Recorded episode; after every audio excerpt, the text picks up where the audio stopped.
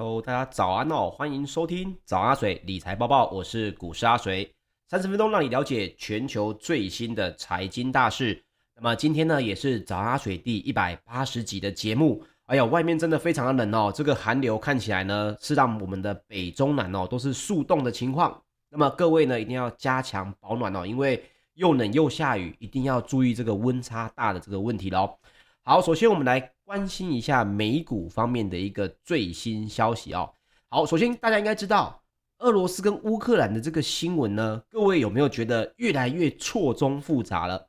一会呢，新闻报的是哦，好像这个已经开火了，但是呢，有时候新闻报出来的结果又好像跟你说，诶，这个乌克兰跟俄罗斯呢，似乎是有转机的，而且普丁总统呢，也似乎没有要来呃正式的出兵攻打哦。为什么会有这样的情况呢？我们今天也会用一个完整的角度哦，来跟大家来分享啊，然后又来跟大家说呢，这整体对我们的投资面呢，又会有什么样的变化？好，首先我们先来看看美股方面的一个最新消息。首先呢，本周的焦点哦，有什么样的财经大事？包括了 FED 的联准会的多位官员都会来发表谈话。另外呢，欧美主要的经济体哦，他们的 PMI 也都会在这一周来公布，以及美国的 PCE 物价指数哦，这些都会在本周有所公布。另外，股神巴菲特旗下的这个波克夏海瑟威的最新财报也将登场。各位也知道，诶，这个股神巴菲特呢，最喜欢保险公司跟所谓的品牌公司，那么他也跟所谓的银行类股哦，非常的有关系。它的财测呢，以及财报也会影响到整个金融类股的一个变化。那这一次呃公布之后呢，我们会跟大家来分享一下最新的一个呃波克下的财测部分了。好，首先我们先说到乌克兰紧张的局势呢，目前呢市场啊在上周五看到是增温的一个情况，所以呢包括了美国的四大指数在十八号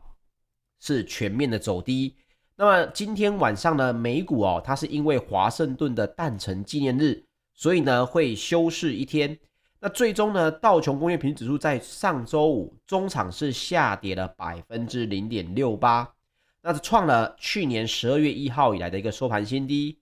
纳斯达克指数则是下跌了百分之一点二三哦，标普五百指数则是下跌了百分之零点七二。那费城半导体呢，也则是下跌了百分之一点一二，收在三千三百八十四点三点。好，我们先来看一下啊，这个乌克兰跟所谓的俄罗斯的问题哦，为什么看起来这么的错综复杂？首先呢，跟大家报告一下的是，你现在在新闻上面看到的交火、看到的爆炸、看到的发射什么武器，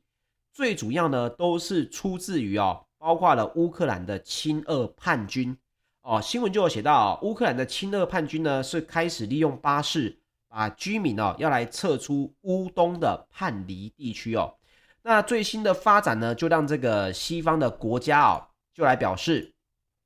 莫斯科的政府呢计划要以此哦作为全面发动攻击的一个借口。不过，俄罗斯自己呢，包括官方哦说到的是，重申他本身并没有攻击乌克兰的意图。他来反控呢，是西方啊刻意要来制造恐慌，所以包括了上个礼拜五，《华尔街日报》在十八号盘中的时候就报道，美国的官方原本是预测俄罗斯几天之内就会发动攻击，而且 NBC 的新闻也指出，美国总统拜登呢也会把更多的美军调派到乌克兰附近，因为现在全世界都在看，重点不在于俄罗斯打不打。而是在于欧洲各国跟美国各国，而美国他们这些国家呢，到底动作是如何？那么美国的国务卿呢，布林肯呢，已经跟俄罗斯的外交部长啊，要敲定下周，也就是这个礼拜，稍晚就会在欧洲来会晤。但是前提是呢，什么时候可以会晤呢？就是在这期间内，俄罗斯不得侵略乌克兰。所以目前包括华尔街的态度到底是什么？目前华尔街的态度是，他们认为西方跟俄罗斯的紧张对峙呢，最终即使不是大规模的冲突，也可能会有小规模的这些波动，所以呢，最终会引发的冲突还是有可能会存在的。让投资人呢不敢大意持有高风险的资产。所以各位看到啊，最近包括了这个美股，还有这个加密货币的市场啊，都是大为的震荡。那他也预测呢，在战情大为降温之前，华尔街呢也会动荡不安。这个是来自华尔街的分析师的一个最新看法啊。那另外，我们今天会重点说一下美股当中的 Intel，英特尔。扭转了营运的计划呢，明明看起来非常的美好，为什么无法说服忧心呢？那么该公司市占流失的情况哦，投资人还是非常的担心。整个股价呢是不涨反跌，原本这么多的好消息哦，变成是利多出尽，创下了二零二零年十一月十二号以来的个收盘新低，来到四十点四十五点零四美元哦。好，那我们就有提到。这个礼拜会发生什么事情呢？主要是这个调研机构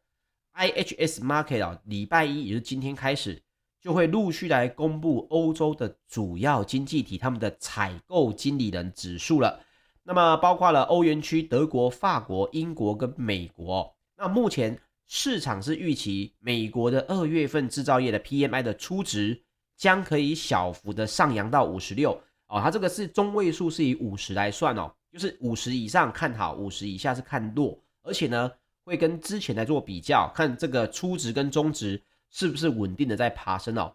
那 PMI 呢，服务业的 PMI 呢，也会从一月的五十一点二升到五十三。那这一次的报告呢，将会反映美国经济哦，自这个 Omicron 影响中复苏的这个情况。因为 Omicron 呢，大家也知道，看起来好像已经不严重，不过陆陆续续都还是有新闻哦，包括听到某个国家。哎，又在创这个感染新高，甚至连这个英国女王哦，也传出了感染这个呃新冠肺炎的这个情况哦。那么目前看来，大家是在期待这一个 PMI 值到底能不能让整体的欧美市场哦进入所谓的后疫情时代，也就是制造业跟服务业体质的强弱到底有没有被击垮啊？就是这个好像这个整体经济生病了之后。这个医生哦，在评估你的这个整体恢复的情况，所以呢，这个制造业 PMI 跟服务业 PMI 哦，都是对于接下来这个上半年整体的欧美全球都会影响非常大的一个值哦，因为它一定要越来越好，才不会变成是整个啊、呃、制造业跟服务业的体质哦，可能都已经有转差的这个情况了。那另外，美国的一月的 PCE。还有耐用品的订单经济数据也都会在本周来公布。那目前预料一月的 PCE 的物价指数还是会持续的上升哦，所以大家也知道，包括 FED 也聊到了，这个三月份升息看起来是盯上板板的事情，但是最终升息多少码这件事情呢，还没有一个呃明确的事情，甚至。是不是真的就在三月会升息？目前也没有人出来打包票，包括鲍鲍尔也没有说三月一定升息啊。所以呢，包括了 PCE 物价指数这件事情呢，也都会持续的影响升息与否，还有升息大还是小的这个情况哦。那么 PCE 呢，还有这个以及其他的重要经济数据，包括耐用品订单的初值啊，就是这个大家花钱去购买啊耐用品，不是这个消耗品啊。耐用品的这个订单有没有恢复？以及呢，房价指数跟美国去年第四季的实质 GDP 季增年率的一个修订值是什么啊？这个也都会在本周公布。那所以呢，其实就阿水看来啊，我一直认为，包括各位也现在看到台股哦，是不是觉得诶，台股好像都开低走高，或者开高走低，但是似乎有那么一点跌不下去的味道呢？其实我个人目前也是还是认为说，现在呢，这些标化 PCE 值还有这些呃指标哦，才正要公布而已。这个呢是一个很明确的一个信号指示灯哦。所以为什么投资人，尤其是比较这个大型的投资机构呢？我想他们也是在等相对应的这个资讯出来之后，才会决定出一个方向啊。哦，那另外我们刚刚提到的波克夏，还有家得宝、梅西百货、阿里巴巴。还有维珍银河、莫德纳、戴尔都会在这个礼拜呢开始来公布他们的财报啊，这是美股最新的一个动态，分享给大家。好，接下来我们来说一下欧股方面哦。大家也知道，欧洲呢在这一次乌克兰和俄罗斯的危机哦，欧洲的动作明显是比美国还要大一些。这当然嘛，因为打仗都打到家门口来了。那么目前受影响的还是在于欧洲的旅游股跟银行类股哦，是领跌，泛欧指呢还是普遍的收低。周五十八号，泛欧的 STOXX 六百指数是下跌了百分之零点八一。那么欧洲的三大指数呢，也都是下跌的一个情况。那目前呢、哦，如刚刚跟大家分享的，乌克兰东部的这个亲俄的分离组织就宣称哦，计划要撤出该区的居民到俄罗斯，那也导致呢冲突哦激烈的升温。那西方国家也相信了、哦、俄罗斯会用此理由来入侵乌克兰。不过目前跟大家报告过的，美国的国务卿已经同意这个礼拜要跟俄国的外交部长会面。这个礼拜看来呢，似乎是可以稍微缓解一点市场的卖压哦。那么，包括了十九号，英国首相强森就表示啊，其实英国的看法跟德国的看法啊，还有法国的看法，各位可以稍微来比较一下哦。英国呢，站在这个所谓的欧洲的非前线地区哦，所以他恭维做短线，他是这个说法说法呢，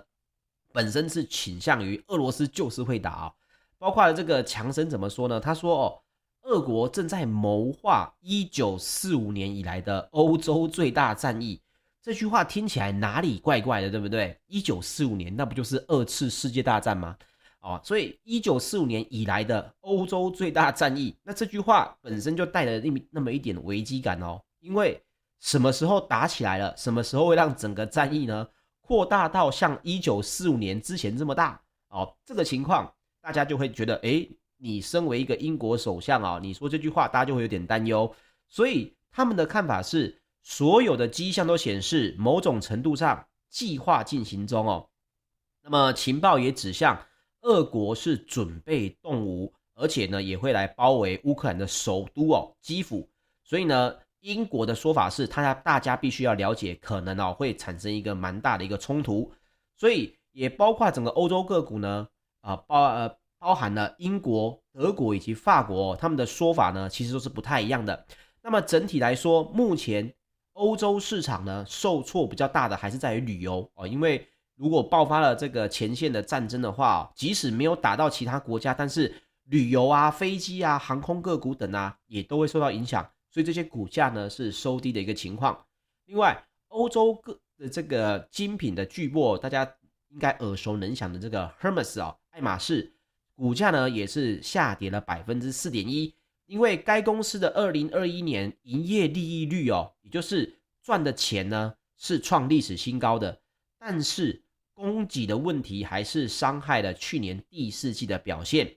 整体的营收的成绩呢还是不如预期，所以呢，Hermes 的这个股价也还是在下跌的一个情况。另外，乌克兰跟俄罗斯到底跟我们会不会有关系？最主要还是在于基本金属哦，基本金属目前交易所的库存是下滑的情况，所以呢，包括铜啊、铝啊，其实价格呢也都是相当的混乱。但是可以看到的是，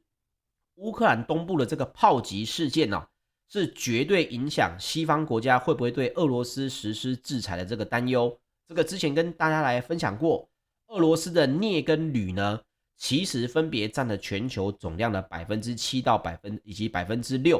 金链铜呢也占了百分之三点五。虽然看起来不多，但是整体制裁的情况下，一定会牵一发而动全身。尤其现在疫情干扰了这个物流问题还没过去，所以锡呢在礼拜五哦盘中就是再创的一个新高。各位可以去观察一下你手上的这个个股哦。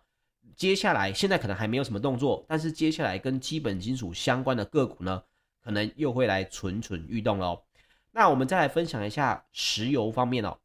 纽约商业交易所三月的原油期货，二月十八号是稍微下跌了百分之零点八，来到九十一点零七美元。主要呢还是因为这个我们刚刚提到的美国国务卿呢布林肯同意在这一周要跟俄罗斯的外交部长哦拉夫罗夫来做会谈。目前市场的气氛呢是稍微有一点缓解，那还包括了这个欧洲的 ICE 期货交易所，近月的布兰特原油也下跌了百分之零点六，来到每桶九十三点五四美元。好，那我们刚刚提到，为什么英国、德国跟法国他们各个地政府呢，对于俄罗斯跟乌克兰的局势哦看法不一样？我们来说说德国的外交部长哦，安娜莱纳，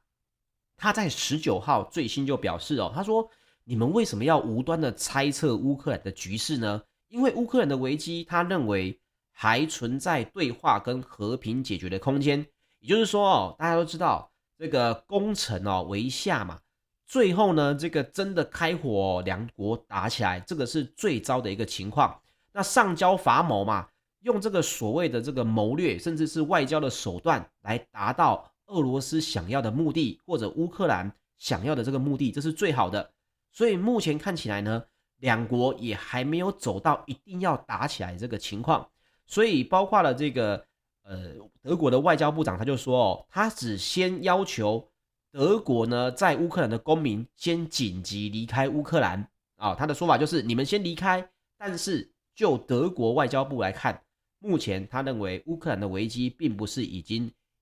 一点即发哦。那也包括了马这个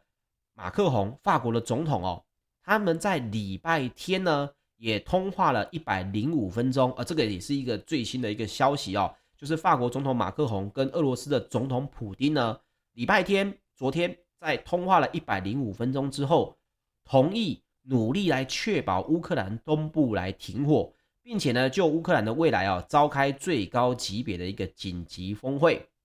而且这个讯息呢，呃，已经获得了这个俄国的官方，也就是克里姆林宫哦，大致的确认。换句话说，这不是一个假新闻。那么也显示，俄罗斯也可能愿意来暂缓启动这个所谓的全面入侵乌克兰的这个情况。也给出更多的外交的讨论空间，所以法国跟这个德国他们的说法都是认为哦，诶，目前看起来应该还有机会举行会议，不一定呢就直接会来爆发战争哦。这个也是一个最新的一个消息，也分享给大家。好，接下来我们再看一下俄罗斯驻美国的大使哦，他在礼拜天也接受了 CBS 的一个节目专访，也表示。他说：“俄国呢，并未入侵乌克兰，也没有这样子的计划。”这个是俄罗斯驻美国大使的一个最新说法啊。好，接下来我们要来分享一下 Intel 的财测，还有台湾的半导体产业接下来会面临的一些情况哦。我们先知道 Intel 的执行长呢，在上任之后哦，他的第一场的法说会哦，这个 Pate 呢，到底诉说了什么啊？他描述了一个充满希望的一个成长愿景啊！如果你有去看他这个法说会的话，你可以看到哇，他说的是接下来我们两年到三年，甚至是五年当中呢，我们会来做什么样的产品的 roadmap 哦。但是呢，会后哦，分析人士呢依旧是充满了怀疑，因为他们认为 Intel 想要成为晶圆代工大厂，以及增进核心竞争力的这两大计划呢，都是面临的风险的情况。那么，Intel 的股票呢，礼拜五在上周十八号也惨遭抛售。首先，我们就看看 Intel 到底在十七号说了什么样的这个预测哦。根据巴伦周刊最新的一个报道，Intel 呢十七号预测，二零二二年的营收应该可以上看七百六十亿美元，每股的盈余呢可以来到三点五美元，毛利率的预测呢也来到百分之五十二。诶，毛利率的预测百分之五十二，已经非常接近什么？台积电代工的毛利率了，而自由现金流量呢，就会是负的，负十到二十亿美元哦。那么这个自由现金流量为什么会是负的呢？待会阿水跟大家来分享。首先哦，先看一下展望未来几年，目 Intel 呢目前预测毛利率会介在百分之五十一到五十三，二零二五年呢到二零二六年会拉高到五十四到百分之五十八，而且。二零二三年到二零二五年，资本支出对营收的占比会来到三十五个百分点。诶，各位有没有看到数字哪里怪怪的了？资本支出是占营收的占比来到百分之三十五，也就是三分之一还要再多一些。而它的毛利率呢，事实上呢只有百分之五十二。资本支出你占的是营收哦，你并不是占的是所谓的这个净利哦。所以资本支出如果占营收的占比来到三分之一多，你的毛利率只有百分之五十二，那算起来好像哪里不太对哦。最主要就是你的花钱会花得非常的可怕，所以大家就看出来中间这个问题点所在哦。最主要就是该公司必须要建造新的晶圆代工厂哦。那么长期比例下来呢，这个这个整体的营收占比哦，资本支出应该会下降到大概是四分之一，也就是百分之二十五左右，这是 Intel 的说法。所以大家就说，哎呀，这样一算起来，那不就是二 Intel 要到二零二五年才能达到长期成长的目标吗？而资本支出大增跟现金流动荡到低点的这个窘境呢，投资人至少还要忍耐忍耐几年，忍耐三年。这什么意思？有家公司跟你说哦，我现在没有钱发给你们这些股东啊，他讲得很清楚，就是你们这些股东呢，接下来想要呃持有我的股票赚钱的话，可能有点难，因为我们要公司要花钱，大家忍耐一下，因为到二零二五年哦，我们就可以有一个美好的未来。哎，听起来，如果你是你的话，你是投资人，你会不会考虑这样子啊？那我等二零二五年我再来投资你好了，因为这个说法一出哦，就让这个包括 Intel。就受到了质疑，意思是 AMD 超微在这三年表现会比你好喽。NVIDIA 辉达，它这个软硬体都做的公司，那么他们的这个竞争力也会比你强喽。那对不起，我要来抛所谓的 Intel 来买所谓的 AMD 跟 NVIDIA 了。这个就是市场啊，目前对 Intel 的一个猜测最新的一个反应。那也不止如此，Intel 的法说会上哦，他们最新的这个。Intel 的七纳米的伺服器处理晶片哦，显示呢最新的晶片呢，就是他们这个中文翻译啊，就是什么花岗岩急流哦，叫做叫 Granite Rapids 哦。那么这个晶片的发表时程呢，各位如果有在追踪所谓的伺服器晶片的话，你一定知道所谓这个花岗岩的这个呃代号的这个晶片哦，已经是延期、延期再延期了，从二零二一年听到二零二二年。二零二二年最新又说呢，要从二零二三年再延到二零二四年，大家就觉得七纳米制成的 server 用的这个晶片平台，你竟然一延再延了，延了四五年。所以包括了这个晶片为什么本身重要？因为，这是 Intel 首款基于所谓的 EUV 哦，也就是极紫外光微影技术所做出来的一个伺服器晶片。也就是说，你要做所谓的 EUV 的设备，大家都在看能不能给你代工，你能不能产生出更好的产品，这是他们的首款晶片。所以大家会认为这个就是 Intel 能不能赶上台积电以及其他顶级晶片制造商哦，需要布局的一个关键技术。那么你现在延期代表什么意思？呃，就是你这个里面的主力产品呢，能够秀你的肌肉、秀你的 muscle 的这个产品呢，要延到二零二四年去了啊！今年才二零二二的年初哦，所以包括摩根士丹利的分析师，他们也说到，目前他们的研究报告最新就指出，这项产品是一个关键。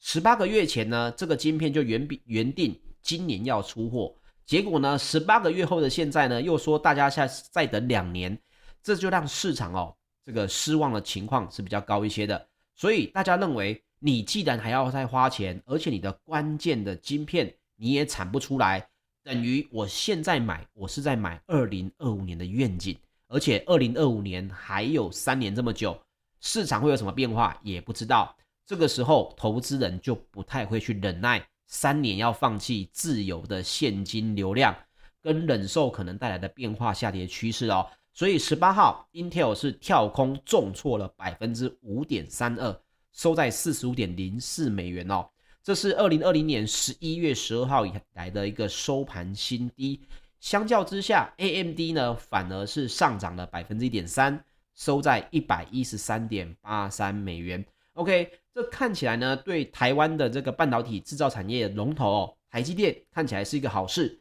但是阿水还是最后提醒大家，Intel 呢现在卡在的最主要的问题啊、哦。是在他们这个关键的晶片平台延期，以及呢，他们建厂要花掉大量的现金流。但是花钱这件事情呢，台积电是找了所谓的这个 partner 啊，包括在日本，呃，红海呢在印度也都找了所谓的 partner。Intel 应该还是会照表超课来做所谓的事情，所以还是要小心啊，Intel 有可能弯道超车的这个情况。只是目前看来呢，对台湾的半导体行业来说，呃，Intel 现在想要马上追赶上台积电哦，因为我也知道，其实以前我们在园区哦，阿水以前在主科的时候，我们大概的率都知道呢。其实我们最大的对手是来自于韩国，大家都知道啊啊。但是对于 Intel 呢，你讲到竹科人哦，大部分对 Intel 来讲都还是有点惧怕的。为什么？因为 Intel 的奈米制程哦，对于一般的民众来讲，可能都听所谓的七奈米啊、五奈米啊，甚至是更更小的这个奈米制程。但是呢，大部分在这个半导体业的这个人都知道，Intel 虽然他们的制程呢，并不是那么的先进，比如说微小制程上面没有那么先进，但是他们的品质跟他们弯道超车，以及美国政府本身对 Intel 的这个看重情况哦，大家都还是有点担忧的。所以呢，Intel 我们不能掉以轻心哦。他们目前虽然遇到一个重大的问题，也代表着半导体产业呢还有一段发展的空间。但是后续的变化如何呢？这个一定是要来紧跟的观察的哦。好，以上呢就是本集的节目内容。谢谢大家收听。那么明天呢，因为美股休市哦，那阿水呢也就暂停了一天。我们礼拜三再见喽，谢谢大家，我们礼拜三见，大家拜拜。